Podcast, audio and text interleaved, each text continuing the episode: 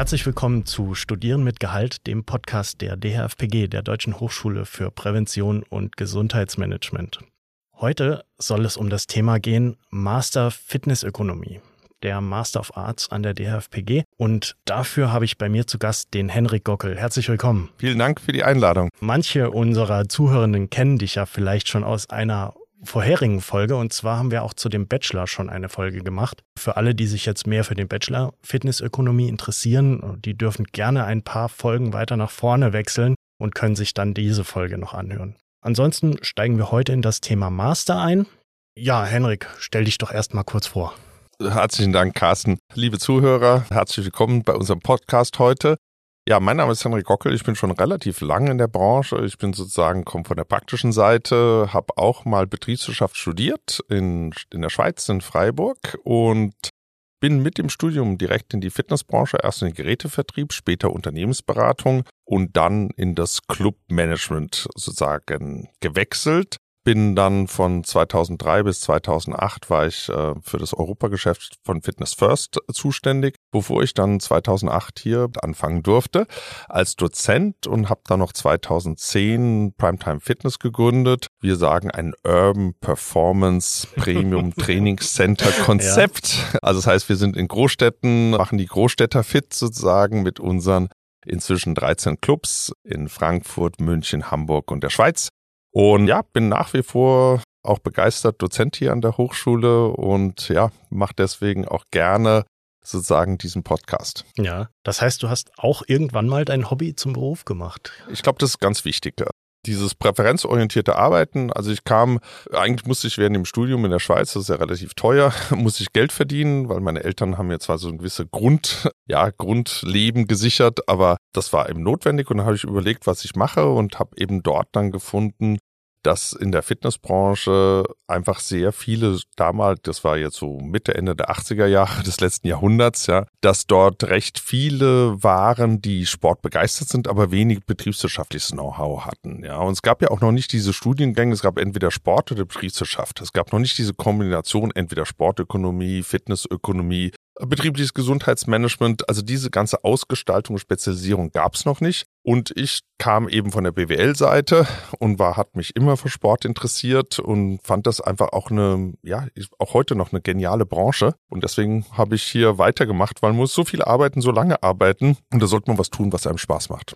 Ja, auf jeden Fall. Und da schlagen wir dann auch schon direkt die perfekte Brücke von der BWL in die Fitnessbranche oder andersrum, von der Fitnessbranche in die BWL mit dem Studiengang Fitnessökonomie. Jetzt hatten wir ja schon über den Bachelor gesprochen. Heute soll es um den Master gehen. Wie würdest denn du den Bachelor von dem Master abgrenzen? Ja, ehrlich gesagt müsste man eigentlich andersrum studieren. Man müsste erst den Master machen und dann den Bachelor, weil man muss sich das so vorstellen. Also das ist so, der Bachelor lernt einem das Handwerkzeug, das betriebswirtschaftliche Handwerkzeug. Also man bekommt ja in den Modulen, also wenn man von der kaufmännischen Seite auskommt, bekommt man sozusagen die Maschinenraumelemente der Betriebswirtschaft, also wie Buchhaltung, wie Arbeitsrecht, wie ja gewisse auch auch betriebswirtschaftlichen Dinge wie wie Investitionsrechnungen, wie auch Kennzahlensysteme.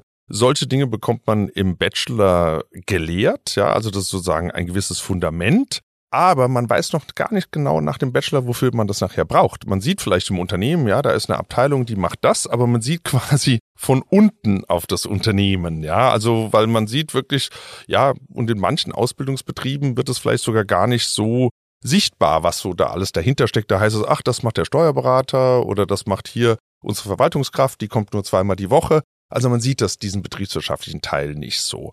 Jetzt schaut man im Master, geht man ja von oben herein, gerade wenn ich denke an strategische Unternehmensführung eins und zwei. da geht's wirklich von ganz oben, von der Vision über die Mission, über die Unternehmenspolitik, dann verschiedene Produktmarktstrategien mhm. und dann kommt man erst sozusagen zu dem Output, ja, oder Input-Output-Verhältnissen.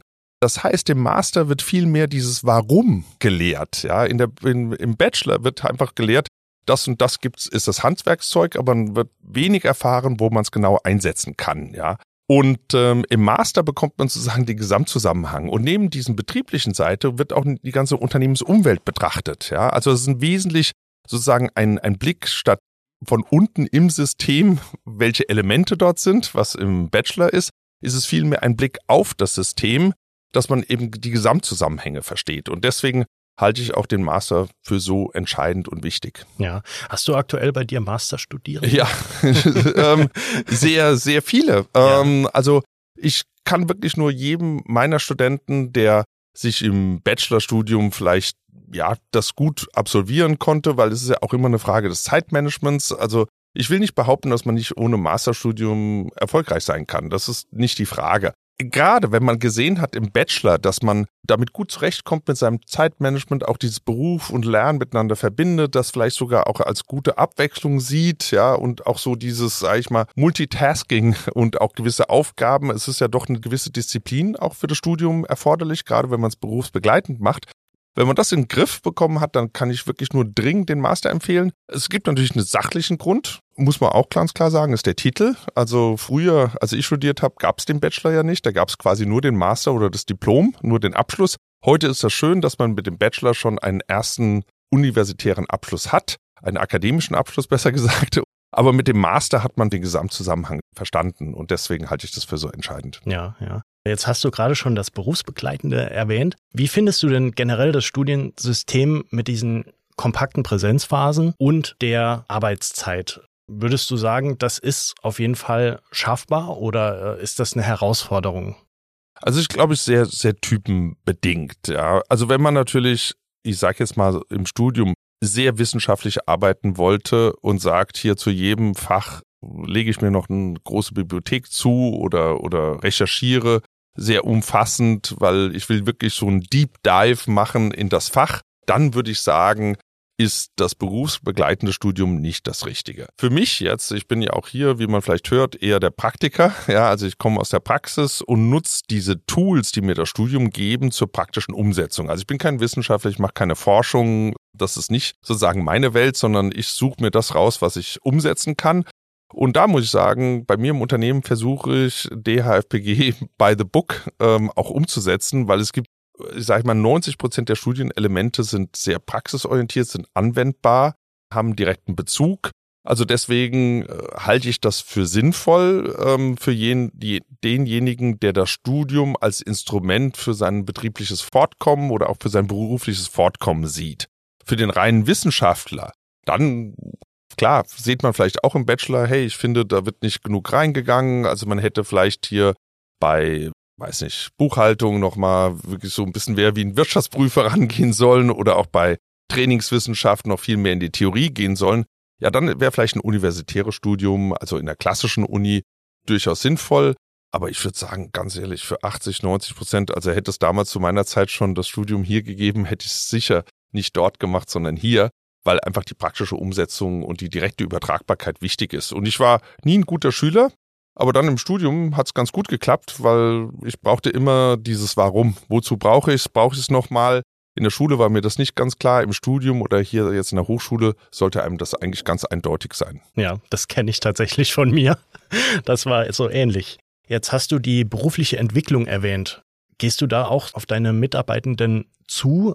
Sagst du zum Beispiel denjenigen, die jetzt einen Bachelorabschluss haben, du mach doch mal den Master, das wäre doch für dich ganz sinnvoll, auch um dich weiterzuentwickeln hier bei uns im Unternehmen? Absolut. Also bei uns ist das für alle Bachelor quasi ein, die weitermachen möchten, also die auch nach Studiumabschluss sozusagen des ersten Elements des Bachelorstudiums bei uns weitermachen wollen, ist das quasi so ein, ein Basisdiskussion, ein Grundangebot. Ja, da gibt es, das geht oft in beide Richtungen, also dass jemand sagt auch, ja, ich kann mir das schon mal vorstellen, aber nicht direkt. Ich habe jetzt hier, ich will jetzt erstmal wirklich mich aufs Berufliche konzentrieren und und jetzt nicht gleichzeitig wieder Parallelstudium machen, weil man muss schon ganz klar sagen, also man braucht zeitliche Disziplin.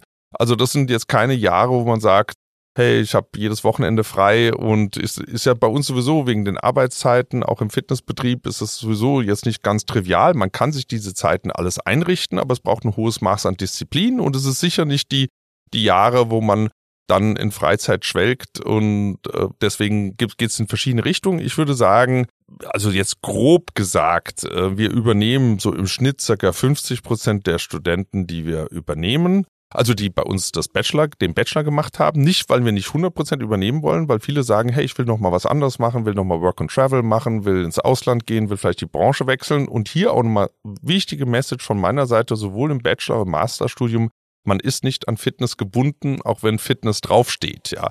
Es ist ein ganz normales Masterstudium, sage ich mal, im kaufmännischen Bereich. Im Fitnessökonomie ist es natürlich noch mehr so Trainingswissenschaft. Das fällt im Master komplett quasi raus, der trainingswissenschaftliche Teil. Da ist es natürlich viel mehr, also sage ich mal, kaufmännisch-betriebswirtschaftliche Seite.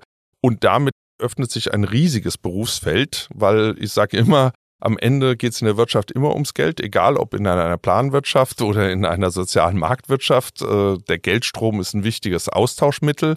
Und deswegen ist es wichtig, das zu verstehen. Also das heißt, ähm, von den, was ich gesagt habe, von den circa 50 Prozent, die wir übernehmen, machen circa, ich würde sagen 70 Prozent dann das Masterstudium. Die anderen sagen, du, ich warte erst noch mal und arbeite jetzt mal, will vielleicht hier meine privaten Ziele noch verfolgen und da ist das Masterstudium natürlich dann manchmal ein bisschen im Weg. Abschließend kann ich zu diesem Punkt jetzt sagen, ja, dass ich auf jeden Fall empfehle, je früher man dieses Masterstudium, ich sage immer so, umgangssprachlich weggehauen hat. ja, man ist da dran, man ist im Flow, man kennt wissenschaftliches Arbeiten, man kennt die, die Prozeduren, man kennt so ein bisschen was über Statistik, man muss ja auch eine Masterthese schreiben. Also so früh man das weg hat, man ist so in dieser Sache drin, ja, desto leichter fällt es einem. Wenn man dann, sag ich mal, zehn Jahre Pause macht und bis dahin haben sich wieder ein paar Sachen geändert, Ihr kennt euch jetzt hier mit Elias, mit den Lernplattformen, mit allen Sachen aus, eventuell sogar mit virtuellem Lernen, Präsenzphasen. Das ist alles geläufig das ist ein Vorteil, wenn man das direkt sozusagen back-to-back -back anschließt, das Masterstudium.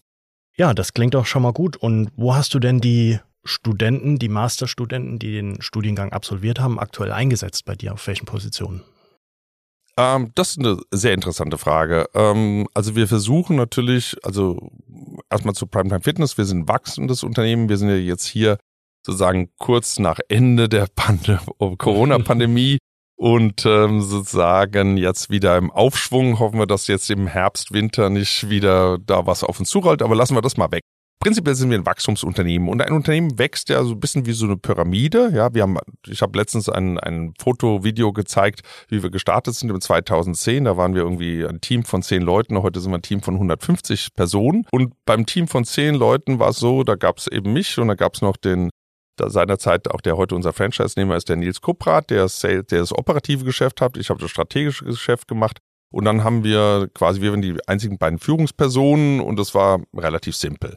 Jetzt heute habe ich ein Führungsteam, wenn man denkt, bei 13 Clubs sind schon mal 13 Clubmanager, 13 Trainingsleiter, 13 Sales-Verantwortliche, 13 Member Management oder Member Service, wie wir das nennen. Dann haben wir auch eine zentrale Verwaltung oder ein, wir nennen es Service Center. Da ist noch die Finanzabteilung, eine Marketingabteilung, eine äh, Operations-Abteilung, die die Clubs mit allem versorgt, was die Clubs zum Thema brauchen. Was ich sagen will, es gibt verschiedene Abteilungen und die brauchen ja jede dieser Abteilungen braucht eine Leitungsfunktion, die dann nachher für mich, der Martin Hasner, unser Finanzchef, ist noch Prokurist, also die an uns beide dann berichten, ja. Das heißt, wir haben dann schon bis zum Club sind es schon quasi schon drei Hierarchieebenen und darüber sind überall Leitungsfunktionen, ja. Und die Leitungsfunktionen brauchen auf jeden Fall oder da ist es sinnvoll, wenn sie ein Masterstudium haben, weil sie eben besser noch den Gesamtzusammenhang verstehen, ja. Also deswegen, äh, ich habe vorhin gesagt, man sieht sonst nur von unten, ja, mit dem Handwerkszeug, aber man sieht nicht auf das Unternehmen Themen drauf. Das lernt man wirklich im Masterstudium, diese Abstraktion zu nehmen, ja. Und also deswegen ist es von Führungspositionen auf jeden Fall sehr, sehr sinnvoll. Das heißt nicht, dass man es nicht ja, verstehen würde, auch ohne. Ich nenne vielleicht ein Beispiel. Es gab schon früher viele Innovationen, innovative Unternehmen und ein Element, zum Beispiel im Masterstudium Unternehmertum, ist das Business Model Canvas und das Value Proposition Canvas. Das ist einfach ein Instrument, wie man zum Beispiel Innovationen ähm, testet und neue Geschäftsmodelle einführt und Wandel gestaltet. Ja, das ist so ein Beispiel. Das innovative Unternehmer können das so, aber wenn man noch ein Hilfsmittel hat, ist es einfach einfacher. Ja. Also das heißt, das Studium ist ein sehr, das Masterstudium ein sehr geeignetes Hilfsmittel zur Menschenführung, aber auch zur Unternehmensführung. Und deswegen kann ich es von daher empfehlen, aber auch vielleicht der andere Aspekt, ich will vielleicht nicht Führungspositionen innehaben, habe ich auch. Ich habe Masterstudenten, die sind im Personal Training eingesetzt, obwohl sie ein komplettes Masterstudium haben. Dann ist es natürlich mit denen sehr einfach zu kommunizieren, weil sie verstehen sehr schnell, wenn wir irgendwelche Maßnahmen ändern, neue Produkte äh, lancieren, irgendetwas machen, die, den musst du nur kurz den Ablauf, die Vision, die Werte, das Ganze nochmal durchgehen und die haben das sofort drin, die wissen sofort das Warum. Ja, und man muss ein Unternehmen sowohl von oben wie auch von unten verstehen. Und bei uns gibt es zwei Möglichkeiten, sich zu entwickeln, eben der Spezialist oder auch die Führungskraft. Und beide Möglichkeiten würde ich es auf jeden Fall begrüßen, wenn sie ein Masterstudium haben. Also es ist nicht gesagt, dass ich mit einem Master nicht mehr auf der Fläche sein Nein, kann. Nein, es ist, aber ich sollte schon mit meinem, da geht es immer darum, mit einem Master will ich natürlich auch ein bisschen mehr verdienen, als vielleicht nur mit dem Bachelor. Also ich habe ja schon einen gewissen Anspruch. Ich habe dann jetzt eben fünfeinhalb Jahre statt dreieinhalb Jahre studiert, habe noch eine weitere Arbeit geschrieben. Das heißt natürlich auch, ich muss eine gewisse Wertschöpfung generieren. Wenn ich natürlich also ich sag's jetzt mal, ich will nicht, das soll nicht werten klingen, aber wenn ich so einen Mischjob mache zwischen Theke, Fläche, da brauche ich das Masterstudium vielleicht nicht. Wenn ich aber als Personal Trainer auf der Fläche arbeite, ja, habe natürlich auch mit oft intellektuellen Leuten, mit Geschäftsleuten zu tun, die sich das Personal Training leisten. Da funktioniert ja auch viel so zwischendurch, was man sich unterhält, wie man was erklärt und so weiter. Und da ist man natürlich als Master abgeschlossener wesentlich mehr als schon von der Ausbildung auf Augenhöhe. Ich will nicht behaupten, dass man als Personal Trainer alle einen Masterabschluss haben, aber ich kann mir nicht vorstellen, dass es schadet, ja. Also deswegen muss man das auch ein bisschen persönlich, was der persönliche Stil, ja. Wie gesagt, das Training wird immer komplexer. Man muss den Kunden, den Mitgliedern immer mehr erklären, warum sie etwas machen sollen. Und da hilft es natürlich auch selbst, wenn man den intellektuellen und akademischen Background hat. Und es ist sicher auch eine gute Grundlage, um sich nach dem Master vielleicht auch selbstständig zu machen, wenn man sagt, man möchte gar nicht mehr in einem Unternehmen bleiben, sondern ich möchte lieber mein eigenes Ding machen, ist bestimmt der Master auch die beste Grundlage. 100 Prozent. Also ich habe damals, also nochmal, wir haben ja der Nils Kupprath, wie gesagt, das war mein erster Mitarbeiter 2010. Der hat dann das Bachelorstudium gemacht und äh, er wollte das eigentlich gar nicht, weil er hatte Fitnesskaufmann gelernt und ich habe gesagt, hier Nils, mach das Bachelorstudium, weil ich weiß genau, du willst einen Eigenbetrieb machen. Unser Ziel war schon damals, das als Franchise-System aufzubauen und als er dann der erste Franchise-Nehmer von uns war in Hamburg und jetzt inzwischen mit zwei Clubs auf der Suche nach dem dritten Standort, da hat ihm das natürlich extrem geholfen. Ja, jetzt ist er schon so lange auch mit mir. Er hat jetzt in diesem Fall kein Masterstudium gemacht, aber er hat natürlich so viel. Wir haben in unserem Ausbildungssystem, was wir intern haben, nutze ich sehr, sehr viele Elemente. Gerade jetzt jeder von uns kennt Vision, Mission, Wertesystem, Führungskultur, diese ganzen Sachen, die aus dem Master kommen. Also hat er schon so viel aufgesaugt, auch mit Dozentenkollegen, die ich privat engagiert habe, also für unser Unternehmen.